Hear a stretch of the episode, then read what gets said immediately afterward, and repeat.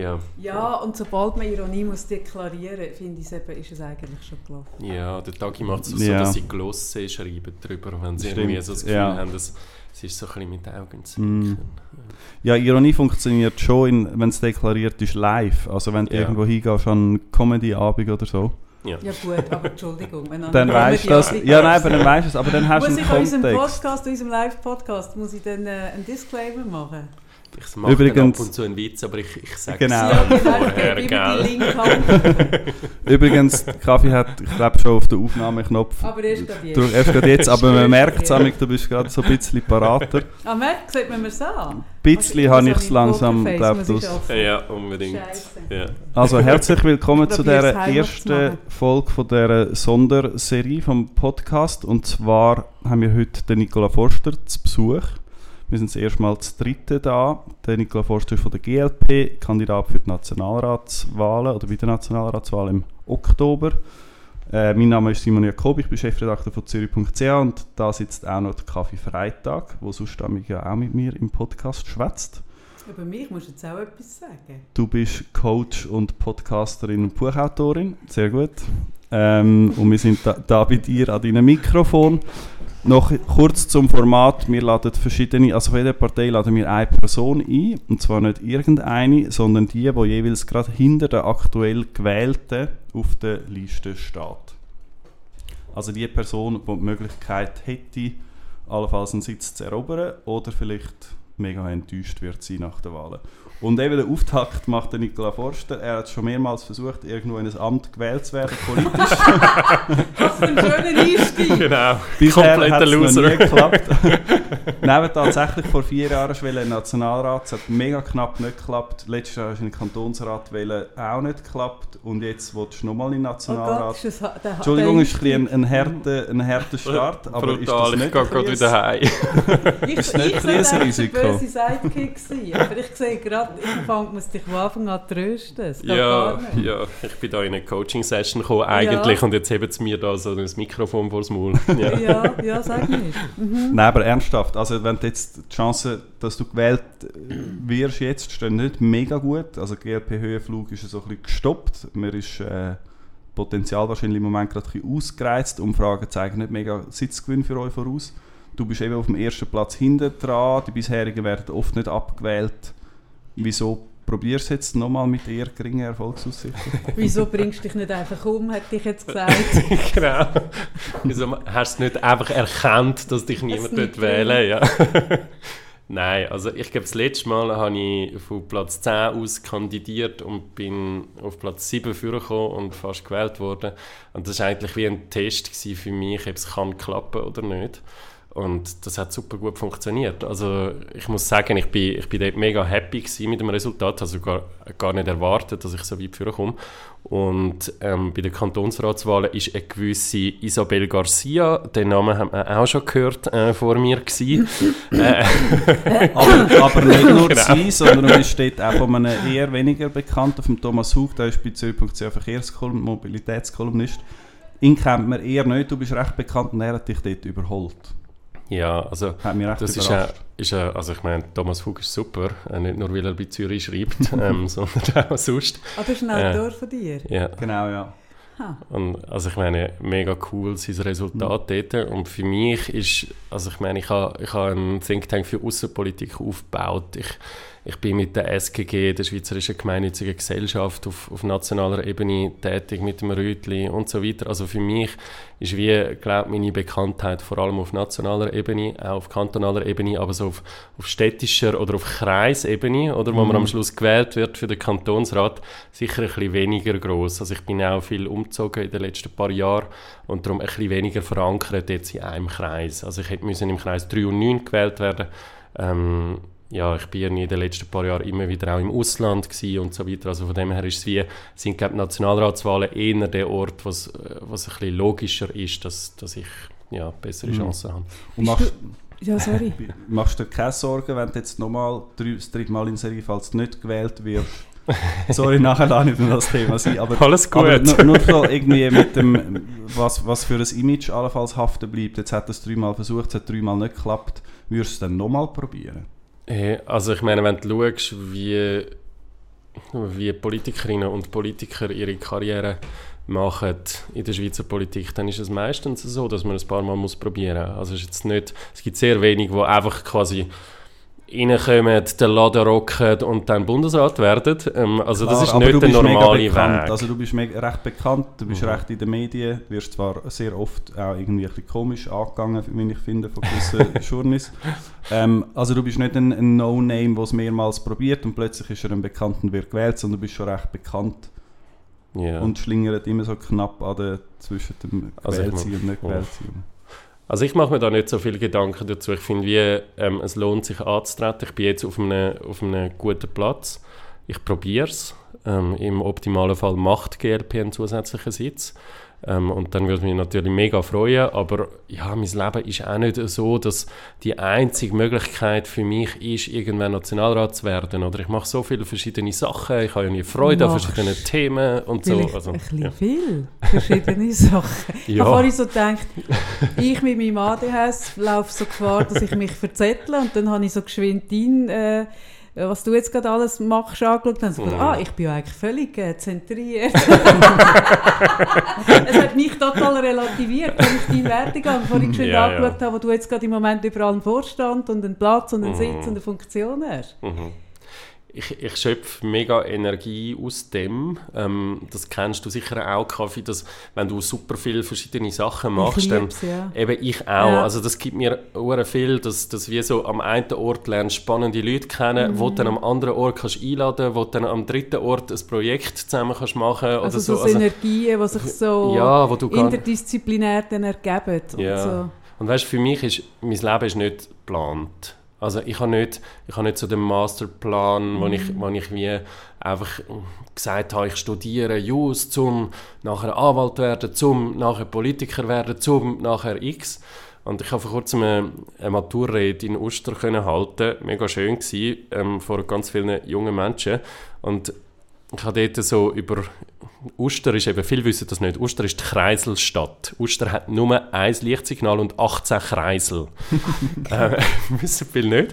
Finde ich recht Und faszinierend. wieso Und dann, noch ein, was, was ist das für ein, für, ist das so wie das Nagelhaus in China, das eine, der Rotlicht, das nein, das Rotlicht ist der, ist der Bahnübergang. Ah, okay. Okay. Noch, dort macht es noch Sinn, noch dass man nicht so sinnvoll. Zeug Okay, auch in Kreisel nimmt. ähm, aber, genau. Und dann habe ich wie so äh, die Metapher vom Kreisel ähm, ins Zentrum von meiner Rede gestellt. Einfach so im Sinne von, hey, du fährst ab und zu in deinem Leben in einen Kreisel ein, wo du nachher die Ausfahrten noch nicht kennst oder sie sind in einer anderen Sprache angeschrieben. und dann manchmal nimmst du eine Ausfahrt, wo du denkst, hm, weiß jetzt nicht genau, wo mich das anführt. Oder dann fährst du einfach nochmal eine Runde im Kreisel, weil weißt es einfach noch nicht. Und mein Leben war mega fest so. Gewesen. Also ich habe, im Rückblick hat man wie so das Gefühl, ah, ich habe, ich habe Jus studiert und nachher habe ich einen Think Tank für Außenpolitik gegründet, dann Operation Libero mit initiiert, dann Staatslabor gegründet, dann bin ich ins Ausland, dann, dann bin ich Politiker geworden und im Rückblick hat man wie so das Gefühl, ah, da gibt es einen extrem einen roten Faden. Ich habe ja Französisch gelernt schon früh, ah, das hat mir nachher extrem geholfen, zum voraus den Think Tank könntest aufbauen und so weiter. verkaufen als Uhr Kennst du durchdachte Strategie. Genau, so, so Ja. die Heldengeschichte, irgendwie alles von Anfang an geplant, überhaupt nicht. Im Rückblick scheint es vielleicht zum Teil so, aber im Moment ist es wie so ein ewiges Struggle, wo, wo wir wahrscheinlich alle irgendwie haben. Oder wo man so denkt, hey, keine Ahnung, ich probiere einfach verschiedene Sachen und schaue, was mir, was mir gefällt, was ich Lust drauf habe, Das finde ich ja höchst sympathisch. Danke. Nicht nur, weil ich es auch so mache, aber auch. Nein, ich finde das höchst sympathisch, weil ich auch glaube, dass das Fünfjahresplan-Ding ist eigentlich etwas für ängstliche Menschen, die Sicherheit brauchen und vorhersehbar, das Gefühl haben, das Leben sei vorhersehbar Mhm. und, und enge äh, Leitplanken brauchen. Aber ich habe mich ernsthaft gefragt, das ist ja auch, jetzt muss ich hure aufpassen, dass ich nicht äh, am Schluss beim Sascha Rufer lande, wenn ich sage, es ist doch irgendwie ein bisschen unschweizerisch. Mhm. Und Was kein Lebensplan ja, einfach das auch zuzugeben. So, ah, eben, zwischen fahre ich in einen Kreis und weiss noch nicht. Das würde ich jetzt, ich tue immer gerne alles vereinfachen und Patterns und verallgemeinern und so ein bisschen zum, zum so ein bisschen, äh, Ding heraus erkennen. Und ich würde jetzt behaupten, das ist jetzt nicht das, was der Schweizer an sich gerade ausmacht, also der Mut, einfach einmal auszuprobieren und schauen, was passiert.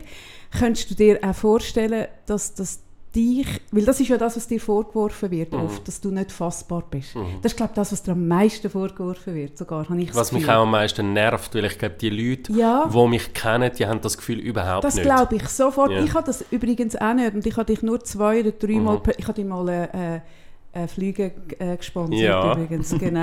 Die ist Und super. drehst aber nicht, genau, sehr Ich habe eine beleidigend. dabei. Aber hoffentlich die. Nein, ich habe mich so gefragt, Genau. könntest du dir auch vorstellen, dass genau das die Leute ein bisschen, dass das dich auch suspekt macht für Leute, dass das wirklich auch eigentlich das, was dein USP ist, nämlich, dass du dann auch ad hoc mit Situationen kannst umgehen, wo du nicht so geplant hast oder eben dann auch das dritte Mal wieder aufstehst, wo der Simon, wo ich merke, mit, mehr mitleidet, als es dir offensichtlich selber wehtut.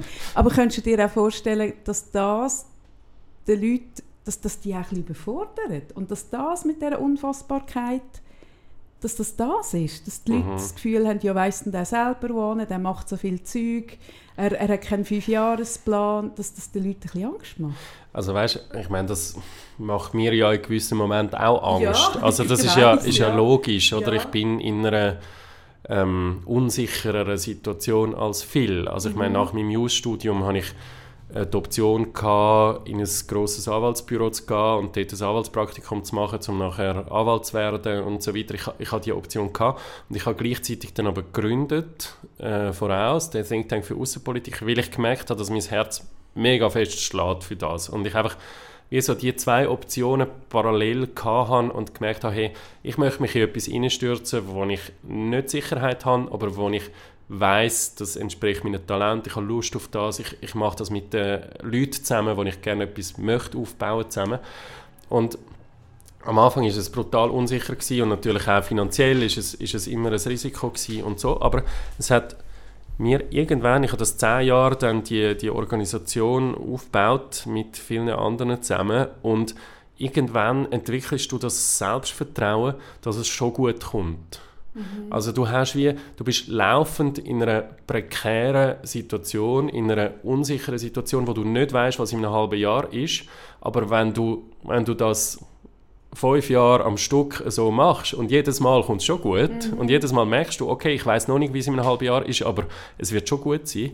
Irgendwann weißt du kannst das, Du du, du haltest das aus. Ja, du kannst es ja, stemmen. Ja, ja, meistens, nicht immer. Weißt- Aber die Leute, die mit dir zusammenarbeiten, Ja. können es auch stemmen. ich glaube, die Leute sind extrem unterschiedlich und brauchen sehr unterschiedliche Levels an Sicherheit. Sicherheit, und das oder? ändert sich auch. Ich meine, ich bin jetzt 38, ich bin immer so der Jüngste in den Sachen, äh, die ich gemacht habe. Und ähm, für mich ist auch sehr lang, oder ich meine, ich habe voraus gegründet in einer Situation. Ja, Entschuldigung. ich habe voraus gegründet in einer Situation, wo ich, wo ich eigentlich keine Fixkosten hatte. Ich habe in einer WG gewohnt. Ich habe von meinen Eltern dann einfach ein Darlehen können aufnehmen, um ein Jahr überbrücken, um ähm, in dieser Zeit die Organisation aufzubauen. Also ich bin nicht in die Ferien gegangen, ich habe keine, keine Familie, gehabt, nichts. Und wenn du so tiefe Kosten hast, dann kannst du alles wagen. Und dann finde ich es halt noch krass, dass es in der Schweiz nicht mehr Leute gibt, die das auch machen. Mhm, das Also ich meine ihr sind ja beide auch ein bisschen so, oder? Ihr Ja. habt beide Sachen lanciert und, und ich finde, wie, es ist noch krass, wie so das Unternehmerische in anderen Ländern, äh, wo die Leute überhaupt nicht so ein starkes Netz haben wie bei uns, ähm, die Leute das mehr machen. Ja. Und eigentlich können wir das. Es kann nicht so viel schief Punkte gehen. einhaken. Eins ist eine kurze Frage und nachher möchte ich auf das andere zurückkommen. Mhm. Wie viele wie viel Ämter hast du aktuell? Also, du bist Co-Präsident GRP Kanton Ja. Zürich, SGG-Präsident Ja. und dann wahrscheinlich noch einen Fächer weitere. Hast du, hast du eine Anzahl? Hast du Vielleicht fünf, fünf größere Sachen. So. Okay. Und also, und an denen verdienen, also hast du dort auch, wa- was ist deine Erwerbsarbeit?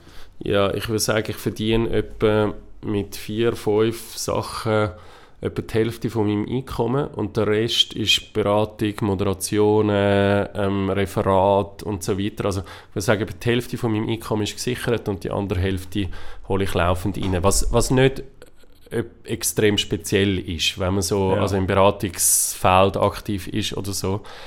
Das, also ich, ich habe gemerkt, ich brauche eine gewisse Grundsicherheit, eben irgendwo 40, 50 Prozent von meinem Einkommen.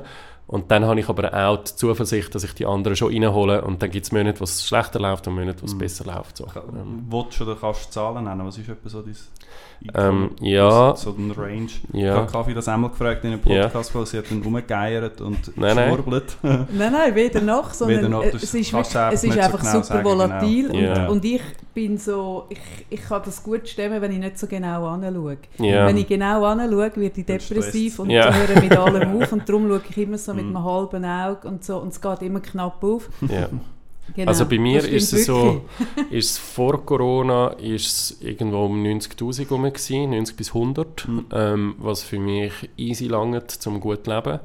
Ähm, und nachher ist irgendwie die ganze Krise bei der SGG gekommen und dort habe ich wie gemerkt, dass das macht es schwierig, weil der SGG ist auf dem Papier ein 15% Job und dann ist es zum Teil bis zu 80% von meiner Zeit geworden und dann merkst du wie, du bist nicht so krisenfähig, wenn du so ein Modell fährst, wo, wo du x-mal 20% verdienst.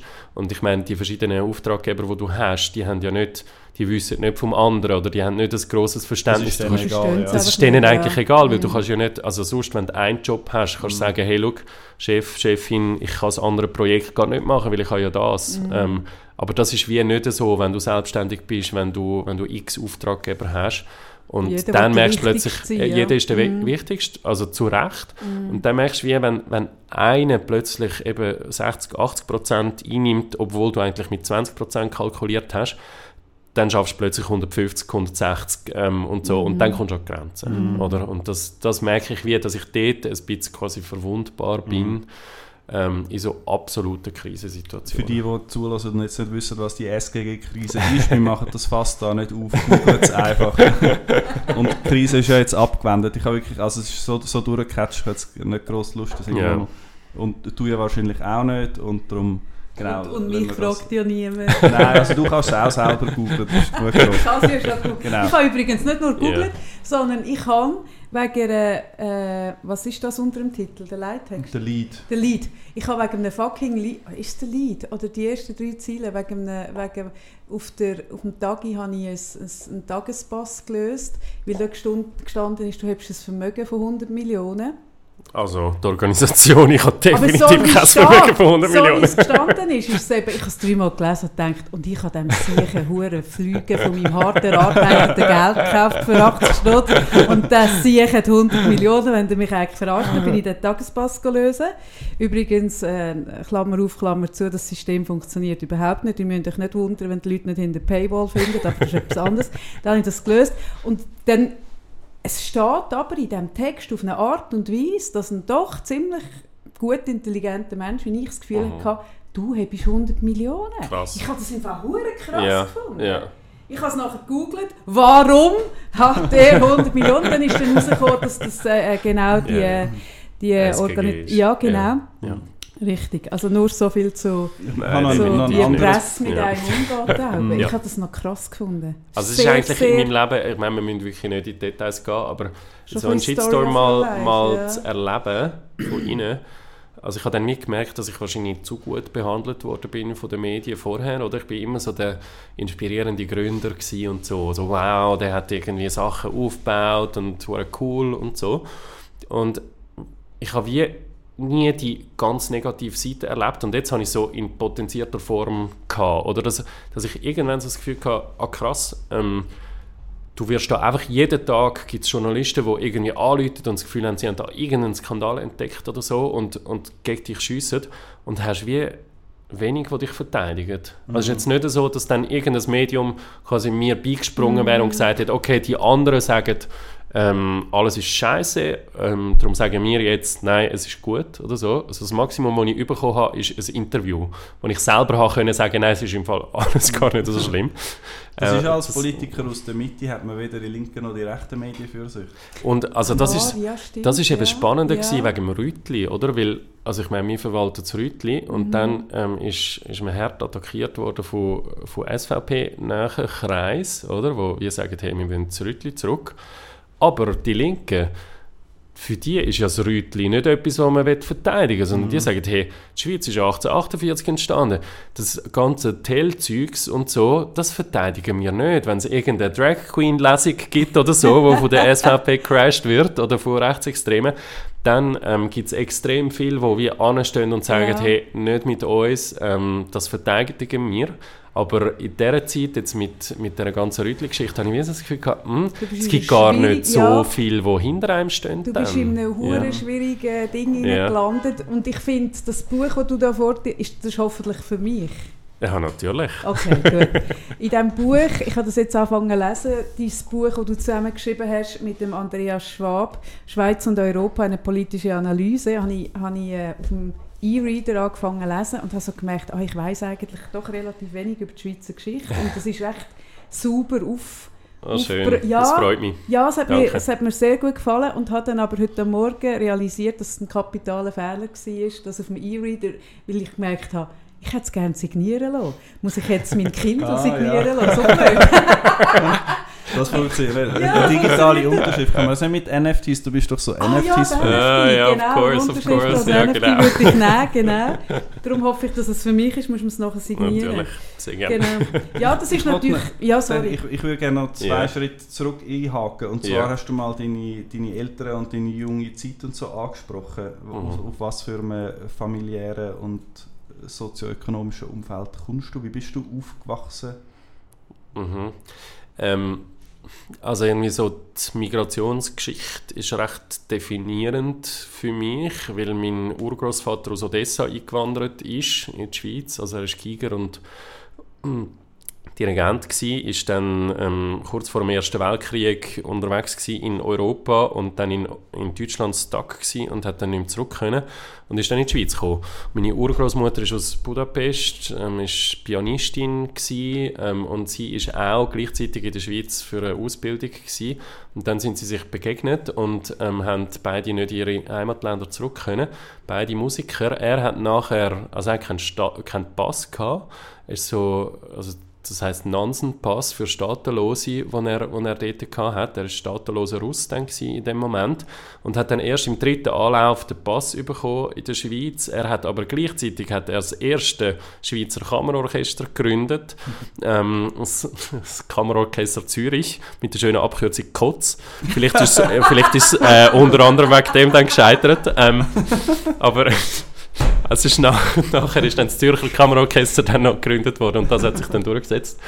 Ähm, aber ja, irgendwie ein mega Beitrag äh, von meinen beiden Großeltern zum kulturellen Leben so in der Stadt Zürich, aber gleichzeitig extreme Abwehr oder dass man, dass man ihnen trotzdem den Pass nicht gegeben hat und so weiter.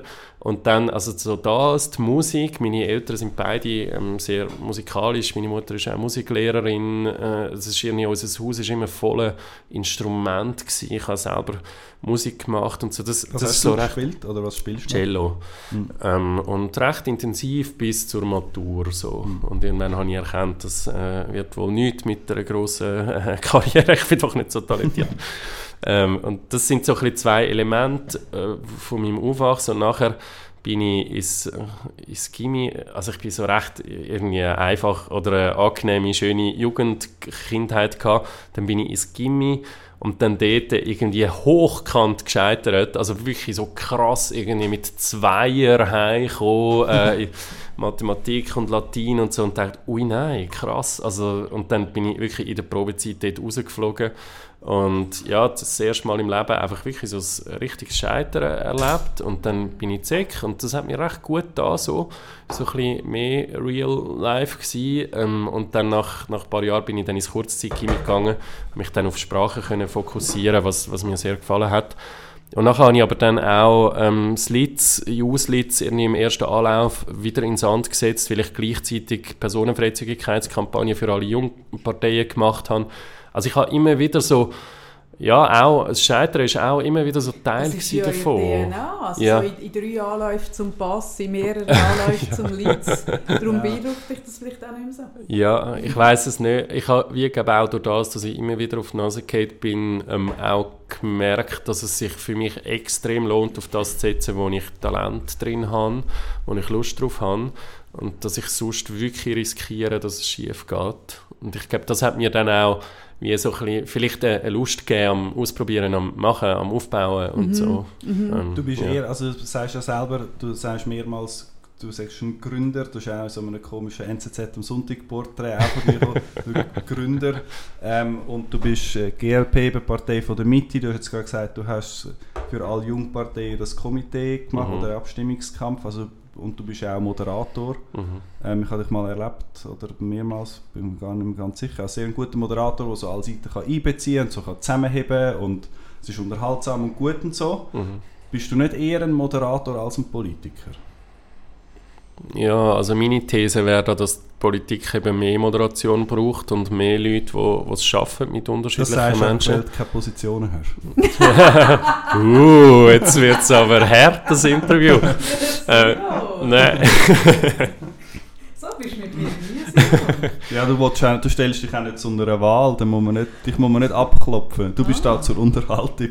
Oh, okay, okay, ich mische mich da dazu- nicht in, in eure Fight. er will uns ein Land leiten und irgendwie da in, in die Legislative einziehen. Dann muss man schon ein bisschen wissen, für was er steht. Ja, also, weißt irgendwo glaube ich, du kannst gleichzeitig klare Positionen haben, aber trotzdem kompromissfähig sein. Und für mich ist das immer sehr zentral gewesen, dass ich glaube, ich kann auch mit jemandem von der SVP an den Tisch sitzen, selbst wenn ich fundamental andere Positionen habe.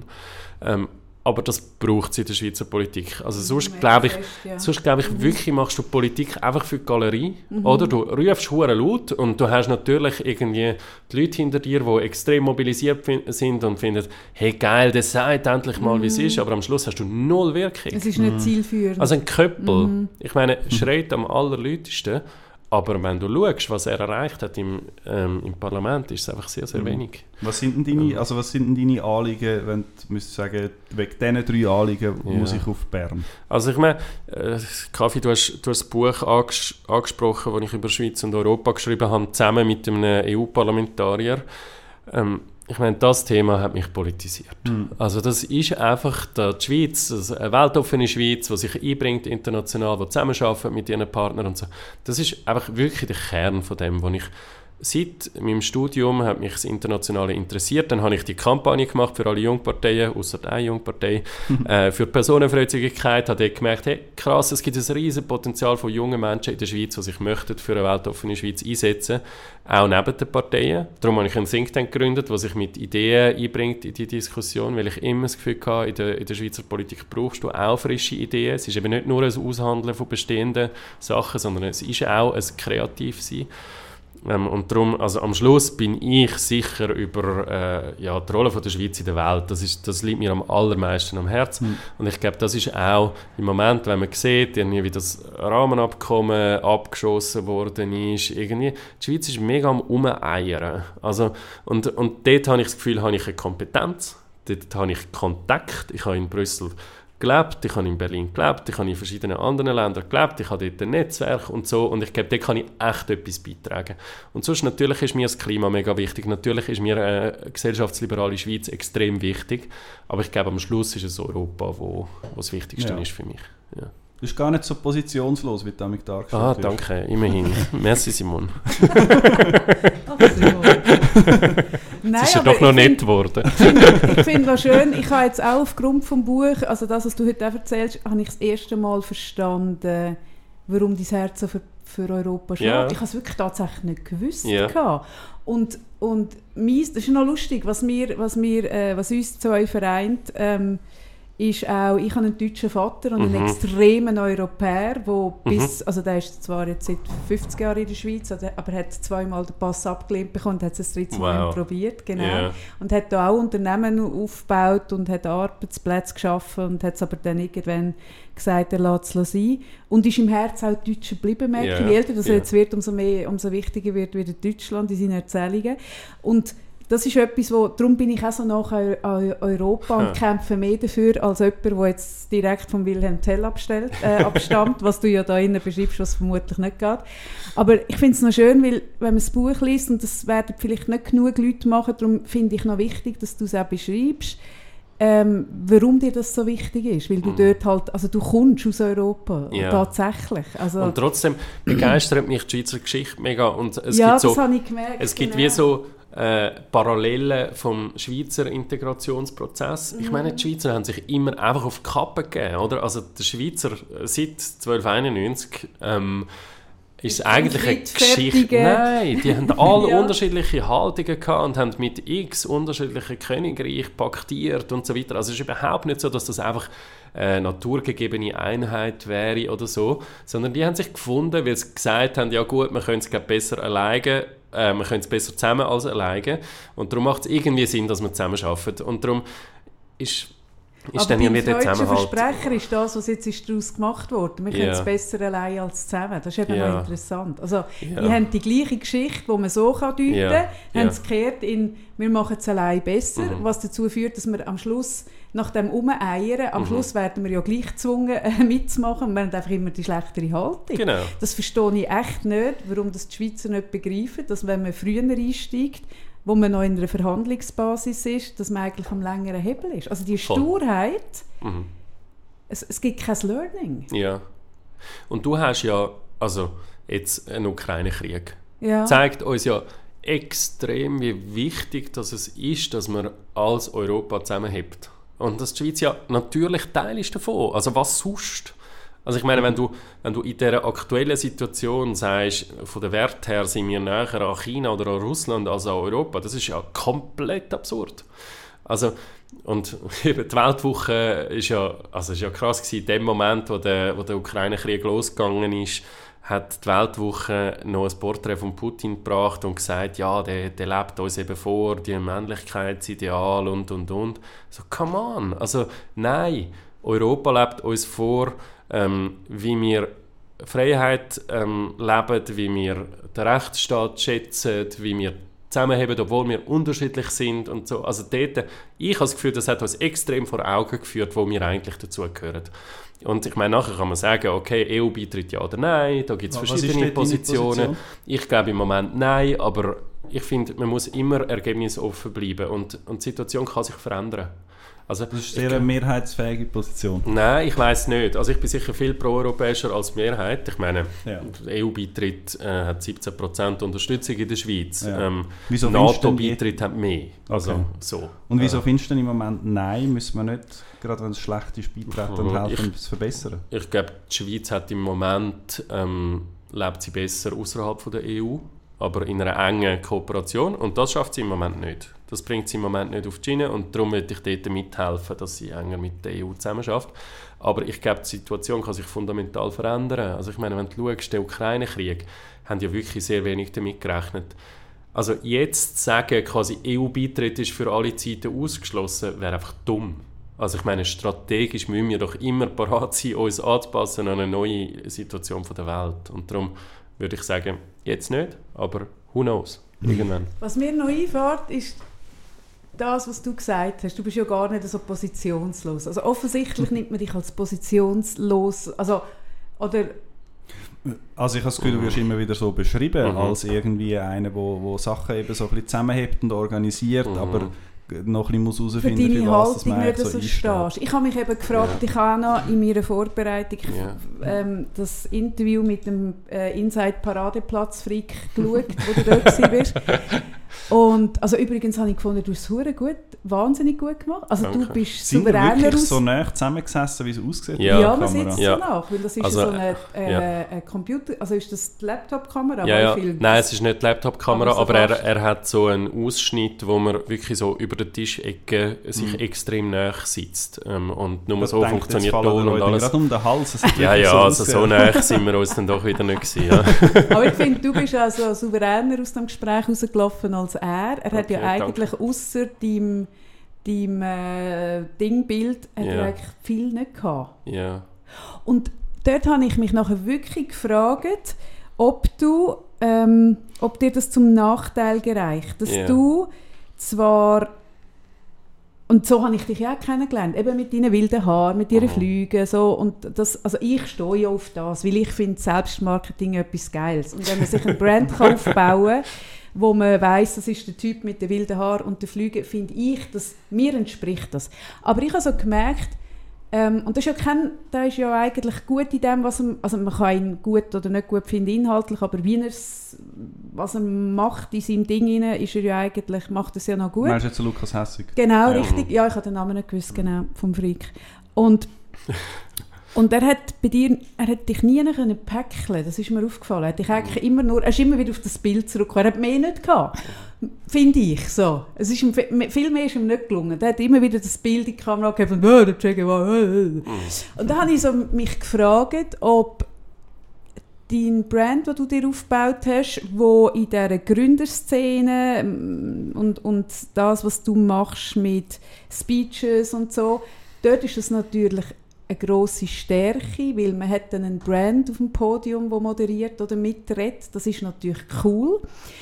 Aber ob der gleiche Brand, den du dir aufgebaut hast, jetzt für die Politikkarriere, kann hinderlich sein, weil man das Gefühl hat, ah, das ist einfach der mit den Flügen, viel mehr kann der nicht.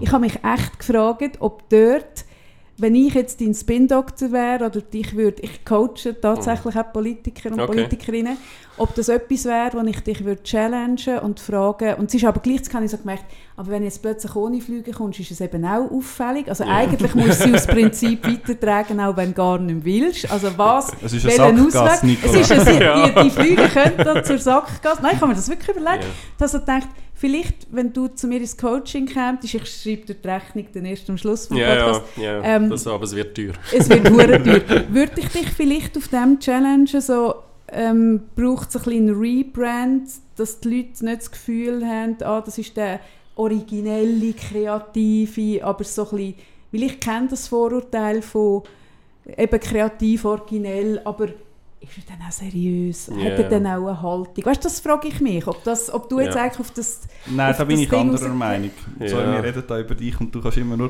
Luft nehmen. Aber ich bin Genau, ich würde etwas, gerne etwas sagen Genau. über mich. Ich glaube, es ist von Vorteil, ein klarer Brand und Wiedererkennung. So, so jetzt darfst du. Alles gut. ja nur Fragen. Ich finde es einfach ein bisschen absurd am Schluss, dass, also keine Ahnung, ich habe seit meinem Jus-Studium Organisationen aufgebaut, ich habe einen Think Tank für Außenpolitik aufgebaut, wo, wo sich mit starken Positionen in die Diskussion eingebracht hat. Ich habe ein, ein Buch geschrieben mit 150 Seiten mit Vorschlägen für, wie man zwischen der Schweiz und Europa soll Also das zusammenarbeiten Buch von der Kaffeesticker. ja, okay, ja. Ist auch, sicher auch besser. ähm, aber also, ich glaube, wie so, wer sich irgendwie interessiert, der sieht, für was ich stehe. Der kann das, also, das ist nicht, ich bin Aber nicht, es gibt, ist das eine Hohlschuld. es ist, nein, aber ich finde, es gibt so viele Politikerinnen und Politiker in der Schweiz, die nicht so viel fundierte Arbeit gemacht haben, über, über so viele Jahre. Und dann finde ich es ein bisschen billiger Vorwurf, zum wie so sagen, ja, das ist einfach der mit den Flügen oder so. Hey, come on, also, äh, Ich, ja. ich finde das nicht. Mhm. Ich habe mich nur, ich frage mich, warum dass der Simon, der politisch so versiert ist, viel versierter als ich, dort angeht. Ich habe mich gefragt, warum geht er dort an? Was, Aha. hat, was hat sein Ding äh, geprägt, dass er das Gefühl hat, du hast Weil nicht es so immer wieder Positionen? gesagt und geschrieben ja. wird. Also in, eben zum Beispiel in dem NZZ am Sonntagartikel hat es geheißen, du musst jetzt nur noch herausfinden, für was dein Nationalrat willst. Mhm. Und dann hat es irgendwie geheißen, ja, du, du hättest gesagt, zum Leute repräsentieren oder was? Zum, zum Leuten eine Stimme geben. Das ist ja logisch, das ist ja irgendwie die Sache vom Amt. Ja.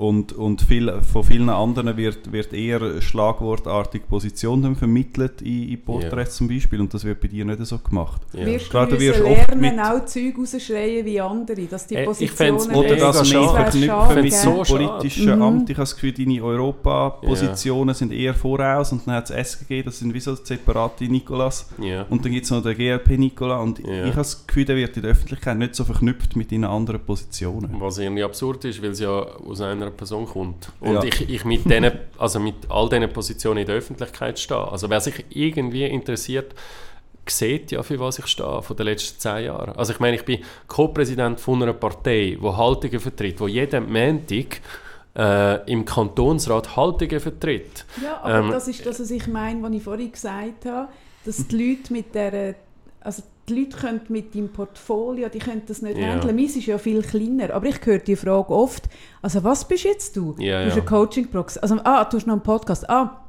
Du beratest noch Brands, ah, dann machst du noch Social Media Beratung.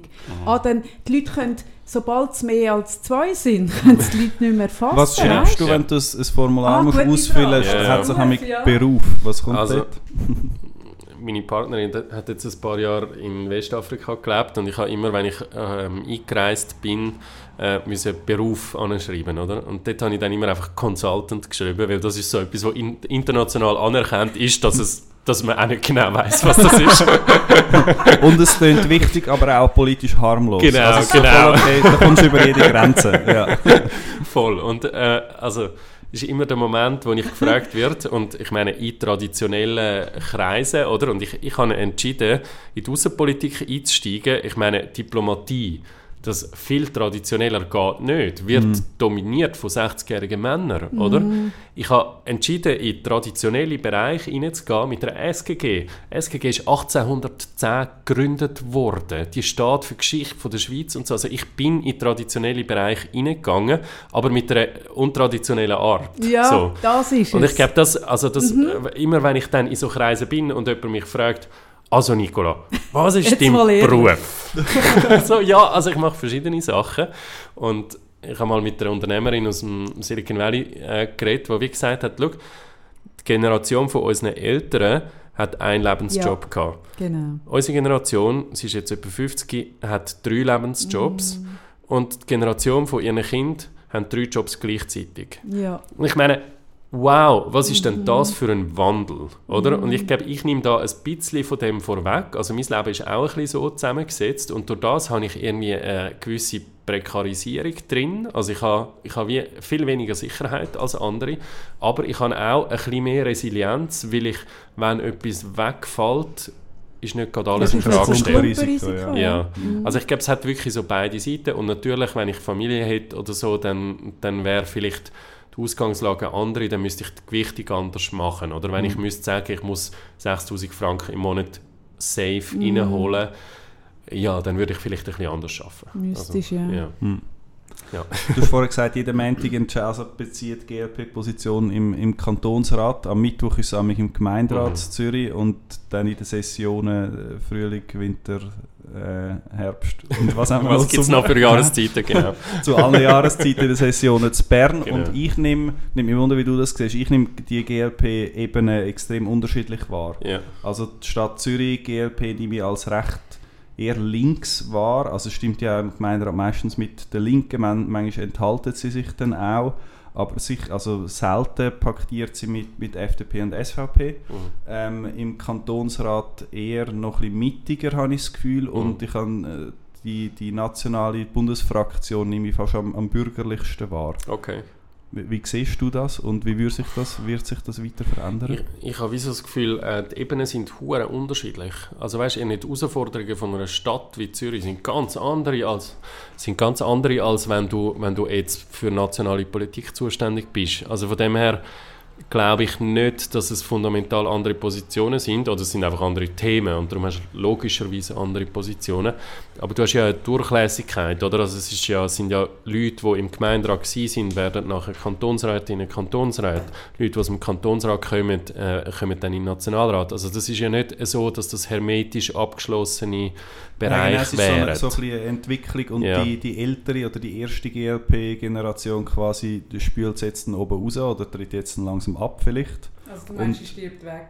Nein, da, Hm, nein, nein nicht das ganz. nicht, aber, aber, aber tritt zurück oder ist vielleicht nicht mehr aktiv oder nicht mehr Genau. tonangebend und die Jüngeren, da, Mhm. eben, also ziemlich schon so war, wie du jetzt gesagt hast, aber die Jüngeren sind ein bisschen progressiver, vielleicht Ja. ein bisschen mehr aufs Ökologische und ein bisschen, und ein bisschen mehr auf gesellschaftliche, äh, gesellschaftliche Öffnung und die Ja. Älteren um den Bäumle und so vielleicht noch eher wirtschaftsfreundlich. Also ich glaube, dort gibt es eine Entwicklung, dass so das Gesellscha die gesellschaftlichen Themen, ich meine, Ehe für alle ist von der GLP eingebracht worden, oder? Das wäre wahrscheinlich von der ersten Generation GLP, wäre das einfach nicht ein Schwerpunkt gewesen. Sie So. hätten es zwar unterstützt. Ja, sie hätten es unterstützt Ja. und das, also das muss man auch Martin Bäumle als Gründer von der Partei sehr hoch anrechnen, dass selbst wenn es nicht seine Themen sind, unterstützt er es trotzdem. Und da ist einfach eben mit der Katrin Bertschi, mit der Diana Moser, mit der Corinna Gredig, anderen, ähm, ist eine neue Generation ähm, gekommen, die stärker die Themen vertritt. Und darum glaube ich, ist wie so das öffentliche Bild ist, ist jetzt stärker von denen auch geprägt. Das ist weniger die Gründergeneration. Aber es wird trotzdem auch von den Gründern ähm, unterstützt. Also es gibt jetzt nicht irgendwie eine Spaltung dort wegen dem oder so. Du hast jetzt Martin Bäumle angesprochen und er ist ja auf dem Platz 1 oder auf eurer Liste? Zwei. Auf dem 2, Ja. aber eben Gründer und wird sicher wiedergewählt, ist Mhm. aber schon mega lange dabei. Kann es sein, dass er während der Legislatur zurücktritt und dann allenfalls könnte jemand nachrutschen, wo vielleicht du könntest sein? Ist das Ja. ein Szenario? Also ich meine, das sind immer mögliche Szenarien, aber das entscheidet am Schluss die betroffene Person selber. Die ist legitimiert, weil gewählt, oder? Also ich meine, mehr legitimiert als vom Volk gewählt geht gar nicht, so. Und darum ist es dann wie falsch, wenn man von außen irgendwie sagt, du bist jetzt schon so und so lang und sollst jetzt nicht mehr. Ich finde dort wie, hey, look, die Person hat so viel geleistet und gerade Martin Bäumle, ähm, wo zum Teil durchaus kontroverse Positionen hat und auch öffentlich einbringt. Also er ist auch jemand, der die Politik und Partei auch kritisiert manchmal. Aber hey, er hat die Organisation aufgebaut und gegründet. Und also weißt du, so, das muss man schon auch anrechnen und darum, also dass er selber aber- entscheidet, ja. wenn er geht, Also im Gegenteil, ich finde es sogar wichtig, dass etwas, was du gegründet hast und drin bist, auch von innen aus kritisierst. Ich finde Voll, das sogar eine unbedingt. Stärke, oder? Und er hat es auch, also ich meine, ich habe das mit voraus ähm, gehabt, ich habe das zehn Jahre aufgebaut. Und es ist so schwer, wenn das so dein Ist Baby, Baby, ist? Ja. das loszulassen? Ja. Und, und ich habe das dann gemacht und ich habe gesagt, ich mache einen Clean Cut. Also ich bin nicht nachher irgendwo noch in einem Beratungsgremium von der Organisation oder so, weil ich will nicht meiner Nachfolgerin Mhm. irgendwie so im Rücken sein und dann haben alle das Gefühl, ja, der ist eigentlich, eigentlich ist der noch zuständig. Und der Martin Bäumle hat das auch so geschafft. Also, dass er es geschafft hat, ins zweite Glied zurückzutreten und zu sagen, ich gebe das Präsidium ab, selbst wenn ich natürlich noch ein Politiker bin, der brennt, der eine klare Meinung hat und so. Er ist auch Also- ein bisschen gezwungen worden durch seine Gesundheit, oder? Ein bisschen zurückzustehen. Ja, aber ich glaube, er ist selber auch happy damit. Okay, Und, ja. und er lebt das auch. Ja. Also ich, und ich spüre das auch, selbst wenn ich manchmal Differenzen habe äh, mit ihm. Man kann ihm immer anrufen, wenn es wichtig ist und sagen, hey Martin, wir brauchen dich. Ähm, und er ist, selbst wenn man am Tag vorher gestritten hat miteinander, sagt er, gut, ich komme, wo brennt es? Also das, das ist mega schön, Ja, das ist eine grosse Stärke. Ja, ja. Aber ich finde, das ist auch etwas, was dich ausmacht. Eben so das Interdisziplinäre und über Parteien hinweg irgendwie im Dialog bleiben. Und ich merke so ein bisschen in diesem Gespräch, ich rutsche so ein bisschen, eigentlich ein bisschen auf deine Seite über und fange dich ein bisschen Ja, an du zu hast gesagt, du verteidigen. bist da die, die Böse und so, die Nein, nein, kritische. Jetzt hat's überhaupt gekippt. Ja, ja, jetzt musst du, ja, ja, so wie du eingestiegen und- Eben, du bist schon so eingestiegen. Also ich So meine, ich kann nicht erwarten, bist. dass sie noch böser du- ist. Hast du deine mütterlichen Gefühle für alle Menschen, die drinnen sitzen, außer dich geweckt? Und dann habe ich ihn schon langsam angefangen. Nein, nein, aber ich merke so, ich finde das eine grosse Stärke, wo aber, das ist, ich bin wirklich so ein bisschen am überlegen, äh, ich finde es wirklich schade, ich bin wirklich die ganze Zeit, während ich euch zulasse, ein bisschen am überlegen, wie, wie müsste man denn das, das Profil schärfen, weil ich es eigentlich schade finde, dass es an dem scheitert, weil ich finde, inhaltlich finde ich dich, ich habe dich immer gut gefunden, darum hätte, ich dir ja nicht einen Flüger gekauft. Ich kaufe nicht jedem irgendwie Flüge, also das habe ich, glaube ich, auch nicht bei Flüge. es hat bis jetzt auch niemand einen Flüge wählen, genau, aber ich hätte auch nicht jedem, der einen Flüge hat wählen, einen gekauft. Ähm, aber das ist halt etwas, wo leider ein bisschen unspektakulär ist, so, Mhm. ein bisschen unsexy, wie du richtig gesagt hast, so vorstehen und rumschreien. Ich habe auch überlegt, ich habe gerade kürzlich mit jemandem geredet, so die ganze Lindemann-Affäre, warum sind Mhm. die jetzt immer noch, werden die eigentlich eher erfolgreicher sogar, Ja. weil ich glaube, dass ganz viele kleine Würstchen daheim sitzen und sagen, der holt sich, sich könnte man es auch holen. Ich meine, das ist so das Berlusconi-Ding, oder? Der Berlusconi können tun wie Sau und, und die italienischen Männer haben insgeheim immer gefunden, ich werde die auch alle ficken und er macht es, oder? Also, und das ist so ein bisschen etwas, dass das, das, das Rausschreien, wie du es vorhin gesagt hast, und jeder, der daheim ein bisschen die, die, die Hand, äh, den Pfust im Sack Mhm. macht, findet ein bisschen, der macht es wenigstens und so. Das wäre vielleicht sexier und das andere ist ein bisschen unspektakulär. Aber nicht interessiert mich greifbar. gar nicht. Ich weiß Ich habe gar es. keine Lust ich auf weiss das. es, aber Also- Nicola, ich frage mich einfach, das, das verstehe ich, weißt, und ich bin selber, ich, ich kann es mega nachspüren, weil ich bin selber oft, dass ich merke, ich müsste jetzt ein bisschen meinen Wert zuwiderlaufen oder etwas machen, weil es die Leute besser verstehen und ich mache es anders. Und ich muss wirklich sagen, mich hat das oft Aufträge gekostet, oder ich meine, dass ich bei Watson weg bin, ist genau der Grund. Ich habe nicht mehr über Politik schreiben, dann habe ich gesagt, fickt euch, also Politik gehört zum Leben und wenn ich das nicht mehr darf, gehe ich. Ähm, wo mein einziges fixes Einkommen war zu dieser Zeit. Weißt, ich habe zwischen Entscheidungen getroffen, wo ich sehr wertefest war, wo mich hohe Konsequenzen getroffen haben. Ja. Und ich frage mich einfach jetzt bei dir, könnte es passieren, dass du in Schönheit stirbst, weil du sagst, das bin ich nicht, das mache ich nicht und man dich darum nicht zu wenig hört und du dann nicht in die Position kommst, wo du, wenn du das ausleben könntest, eigentlich eine geile Rolle könntest einnehmen und die auch würdest füllen, da bin ich überzeugt.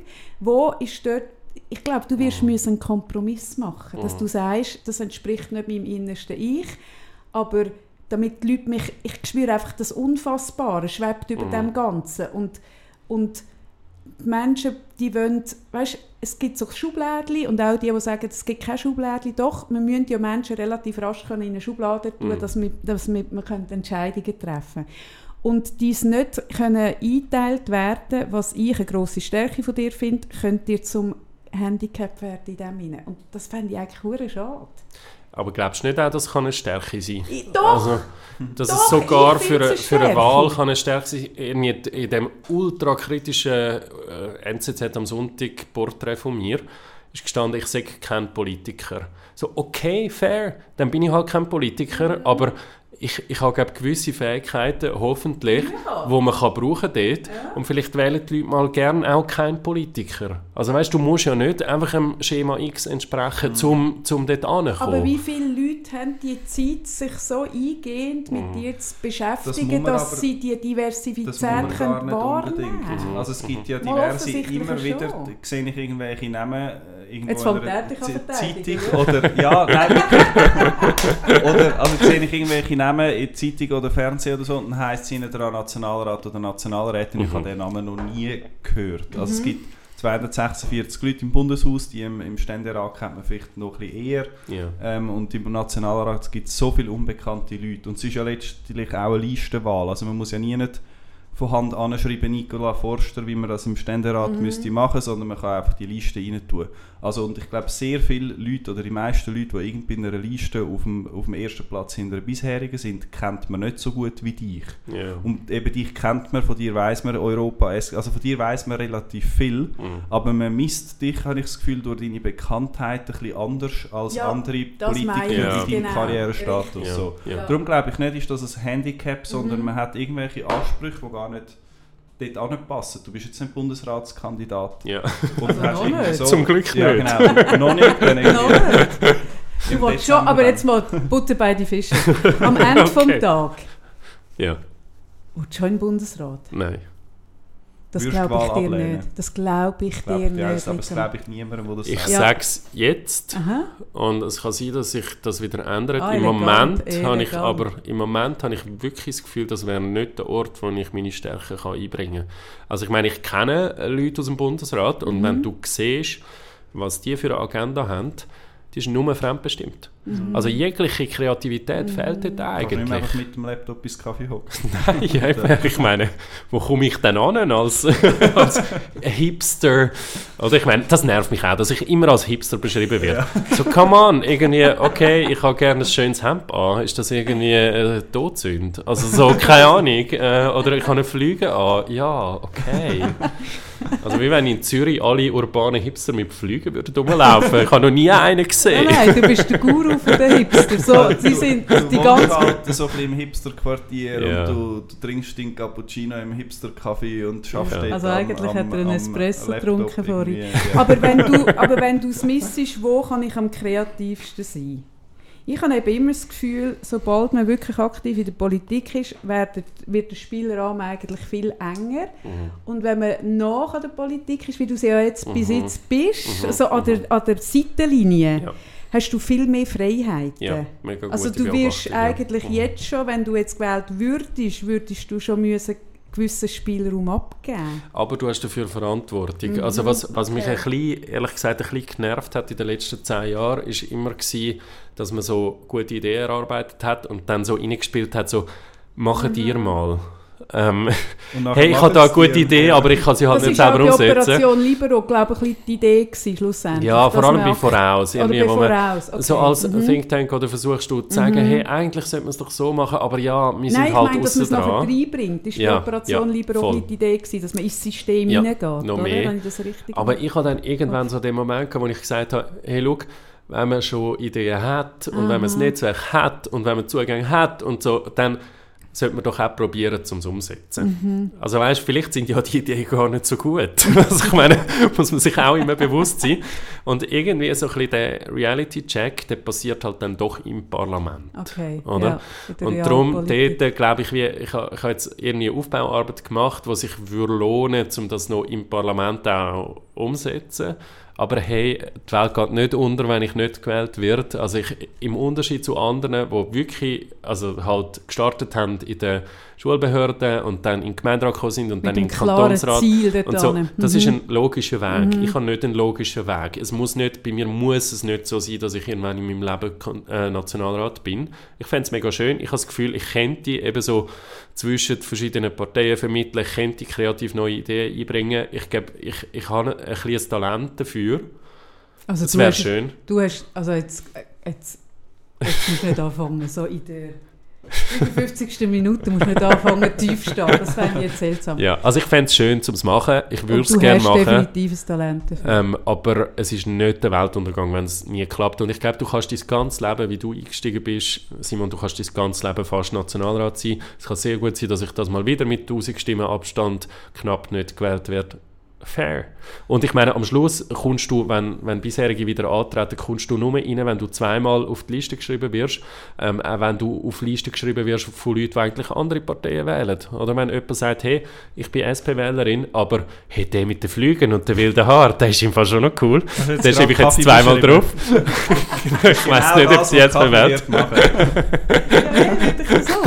Ja, alles gut, alles Ja, gut. nein, weißt du, bei mir greift das psychologische Ding, ich weiss den Namen nicht, aber dort, wo man schon investiert hat, dort in- investiert man noch mehr, weil man ja sonst das Investment verliert. Also für die Ja. 80 Stutz von dieser Flüge würde ich sicher deinen Namen draufschreiben, weil sonst habe ich die 80 Stutz definitiv Kein verloren. Return on Ja, Investment. genau. Ich muss den ROI immer im Auge halten. Man hört, wir haben schon Minute 55 jetzt überschritten. Ich habe noch zwei kurze Fragen Ja. und nachher wäre ich durch. Ihr könnt nachher weiterschwätzen, aber ich ziehe mich dann so schnell. Ich- mir auch einfach nach 55 Ich bin dann nachher auch nicht, wenn ich warm werde. Ja, Genau. und wir haben auch irgendwie, ich weiß nicht, was, was die, eure Agenda sonst noch, noch ist, ähm, aber dass wir Ja, da nicht nicht fest beanspruchen. wichtig, ich weiss. Ich habe jetzt mehr auf den Nikola gezeigt, der, Okay. der hat irgendwie einen bin auch Termin und total solche Sachen. busy und Ich bin ja eigentlich immer noch natürlich. so ein bisschen in der Ferien.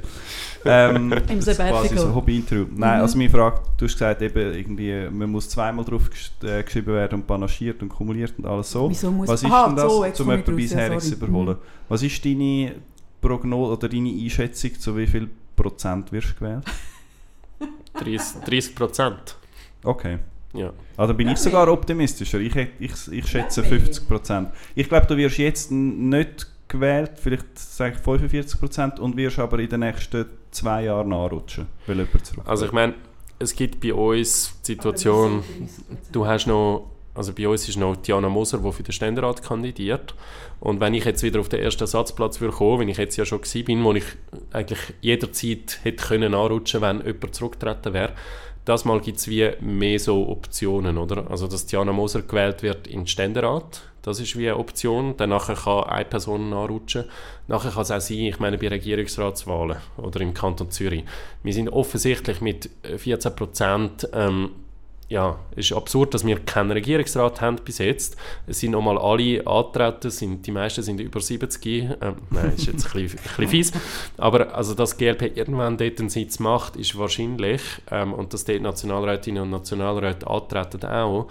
Also von dem her ist es durchaus eine Option, dann während der Legislatur auch nachzurutschen. Also ich glaube, ja, die Möglichkeit gibt es. Also, Also von dem her ist die Wahl nicht das Einzige. Wahltermin im Oktober, glaubst du, zu 30 Prozent wirst gewählt, aber Ende Legislatur bist du zu 90 Prozent drin. Nein, es ist, also wenn ich etwas gelernt habe in der Politik, ist, dass extrem unvorhersehbar ist. Und bei mir ist zum Beispiel das letzte Mal, oder irgendwie, wenn du so knapp nicht gewählt wirst, ähm, dann denke ich so, ah, scheiße, irgendwie, ich hätte noch müssen das Plakat und dort irgendwas. Ich habe kein einziges Plakat aufgehängt das letzte Mal. Kein einziges. Mhm. Ich habe einfach keinen Stutz gehabt. Ich habe das Gefühl gehabt, das lohnt sich nicht, um da irgendwie investieren, weil ich komme eh nicht rein. Äh, von ah, die so 100 Millionen helfen dir nicht? Nein, definitiv nicht. da habe ich keinen Zugang zu dem Geld. und äh, von dem her habe ich dort wieder dann gedacht, ja super, hätte ich jetzt irgendwie noch ein bisschen mehr investiert, dann hätte es vielleicht geklappt. Aber dann zwei Wochen später hat meine Partnerin eine Zusage bekommen, um in Côte d'Ivoire, Elfenbeinküste, einen super spannenden Job zu haben. Nachher ist Corona gekommen. Ich bin mega froh gewesen, bin ich nicht als Nationalrat während Corona irgendwie in diesen Kabäuschen äh, mit diesen Plexiglas-Scheiben. Ich habe das Gefühl, ich hätte meine Talente überhaupt nicht können einsetzen können. Ja. Gleichzeitig konnte ja. ich dann aber mit ihr können in der Elfenbeinküste Zeit verbringen. Während Corona, während Corona bin ich viel dort gewesen. Ah, ähm, und also weißt du, so, keine Ahnung, zwei Wochen später kehrt sich dein Leben ja, und plötzlich merkst so, ah, es ist, es ist so spannend, das andere ja. und so, ja. also von dem her irgendwie, ja, vielleicht gibt es Chancen, dass ich irgendwann nachrutsche, vielleicht nicht. Hey, erzählst also, noch geschwind zwei. Sätze, wie es ist, während Corona in, in, an der Elfenbeinküste zu sein? Ähm, sehr straub. Also ich hatte das Glück, gehabt, dass ich auch können, können reisen während dieser Zeit. Ähm, das, das ist auch einfach, wenn, wenn Leute von der Schweiz geschickt werden, wie jetzt meine Partnerin, dann dann schaut die Schweiz auch, dass quasi die Familie also kann, kann dabei also sie sein. ist im Staatsdienst. Ja, mhm. ähm, also sie hat so bei einer internationalen Organisation dort geschafft, mhm. aber von, von der Schweiz aus geschickt.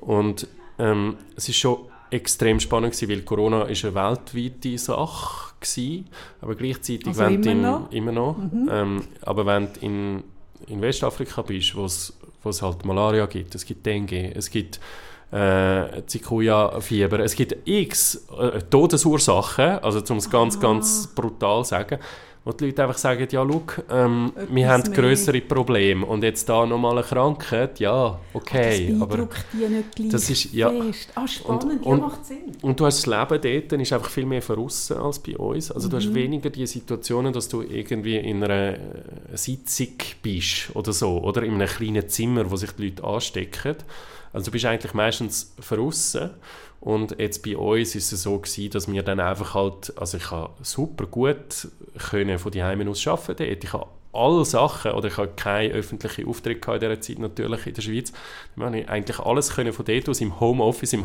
afrikanischen Homeoffice machen. Mhm. Das war völlig absurd gewesen, zum Teil. Ich habe eigentlich lauter Schweizer Projekte gemacht und bin dann wie so über Mittag schnell auf Afrika zu Mittag essen, ja, also, zum ja. so sagen. So und dann tauchst du wieder irgendwie die Schweizer Sachen ein, aber bist doch in einem ganz anderen Kontext, hast eine ganz andere Realität ja, also mir hat das sehr viel gebracht und es ist, super schön gewesen. Ähm, aber also natürlich in einer sehr schwierigen Situation für die ganze Welt. Also ist ja, mm. ja, aber und, und es ist natürlich auch gut gewesen, dass ich auch mit meiner Freundin dort sein Also irgendwie während Corona äh, auf anderen Kontinenten zu sein, ist nicht so, wäre nicht so lustig gewesen. Ja. Ja, als Schlusswort, du willst Schluss machen? Ich Nein, ich habe noch meine zweite Aha. Frage von vorher. Die muss ich nämlich noch stellen. Und du hast es schon fast an, an, angesprochen. Wie, wie groß ist dein Wahlkampfbudget dieses Jahr? Ähm, ich strebe 75'000 Franken an. Das ist mega ambitioniert. Im Moment bin ich etwa bei 45. Ähm, was sicher unterdurchschnittlich ist. Ähm, aber ich versuche jetzt nochmal alles zu mehr über, bekommen, weil ich bin so nah dran es lohnt sich zu investieren. Mhm. Also es, es wäre dumm, wenn ich es jetzt nicht so richtig würde versuchen ähm, Wie viel zahlst du aus der eigenen Tasche? Wahrscheinlich etwa 10'000. Ja, und der Rest sind Spenden? Ja. Mhm. Und mein Problem ist ein bisschen, dass die Krise von der SGG ähm, im Frühling vor allem hat mich recht abgehalten vom Wahlkampf. Also ich bin überhaupt nicht dazu gekommen, all das Zeug aufzugleisen und darum bin ich jetzt ultra spät dran. Oder der andere Silberschmidt hat seine 250'000 oder so schon in den letzten paar Jahren äh, zusammengesucht und jetzt äh, insbesondere im Frühjahr. Und das habe ich nicht. Oder ich bin jetzt einfach last minute dran, aber ich versuche es. Und ja, wäre schön, wenn es klappen würde. Du darfst jetzt noch Werbung machen, wo man dich unterstützen darf. Du musst den Kanal nutzen, wir haben viele Zuhörer. Wenn man dich, wo, wo kann man dich wie unterstützen? Wo Also kann man ihr findet mich auf allen äh, Social Media und natürlich meine Webseite nicolaforster.ch und ja, wenn ihr einen weltoffenen Kopf wollt im Parlament, dann äh, ist eure Stimme sicher nicht falsch bei mir. Zweimal. Und euer Geld auch nicht. Wenn ich Euer Geld auch, das brauche ich auch. Eben, ich sagen, ich meine, mit der Stimme können wir unsere Miete und unseren Wahlkampf Das nicht ist so. zahlen. Ja. Genau. Sehr gut. Also Kaffee, du kommst jetzt noch dein Buch signiert über. Ah, Yes. Und hast du noch ein Schlusswort im Kopf? Ja, Klar, ich habe ein Schlusswort, ich habe ein. Schlusswort im Kopf. Ich habe so gemerkt, du bist eigentlich ein Mann, der einen recht breiten Spagat kann machen. Ich habe jetzt gerade wieder gedacht, wo du von Mhm. Afrika geredet hast, wo du gesagt hast, äh, da bin ich in Sitzungen gewesen, eigentlich in der Schweiz, da bin ich geschwind auf Afrika go zu Mittagessen und wieder zurück. Ich glaube, das macht dich sehr aus und, und die Leute müssen aushalten, dass sie das vielleicht nicht ganz können erfassen können, aber ich finde, genau das wäre eigentlich deine, also das ist deine Kernkompetenz, dass du sehr breit im, im Spagat zwischen ihnen auch, ich merke auch mit ihrer Europapolitik und dann der Rütli-Wiese, also äh, äh, auch ein bisschen widersprüchlich kannst dastehen, aber eben gleich äh, konsistent und das habe ich jetzt in diesem Gespräch eigentlich recht schön so, hat mir, hat mir gut gefallen. Das habe ich jetzt mehr so, also ich spüre dich jetzt noch besser als vorher. Schön, das freut mich. Und, und habe dein Profil noch, noch, noch schärfer jetzt äh, herausgefunden und habe gemerkt, dass der Simon ein unhuere krasser, äh, reissender, beißender Wadenbeisserhund ist. Nein, also jetzt du ja sehr, das ist ja das erste Politikgespräch, das ich mit dir Ja, genau. ja als, als Journalist in dieser Runde habe ich auch ein bisschen glaub, Ah, du die bist Aufgabe. Das ist natürlich stimmt. eine andere Du Rolle bist nicht wieder. nur für die Unterhaltung. Nein, wenn ich im, Pod ja, im Podcast schon auch, da können wir ein bisschen Feriengespräche plaudern und Ich so. Alles tipptopp, die auch gut. Ich finde die Rolle super, mir gefällt die. Wunderbar. Ja, mich nimmt es. Wunder, wie die anderen Gespräche werden. Vielen Dank Darf ich noch fürs dabei sein? Zuhören. Du darfst natürlich dabei sein. Du musst dabei sein. Der Nikola ist dann nicht mehr eingeladen. Das ist okay. das Ich will nur nicht auch für die. FDP reden und für die SVP. Ja. Ja, genau. Das machen dann die anderen. Tschüss, danke fürs Zuhören. Danke vielmals. Tschüss.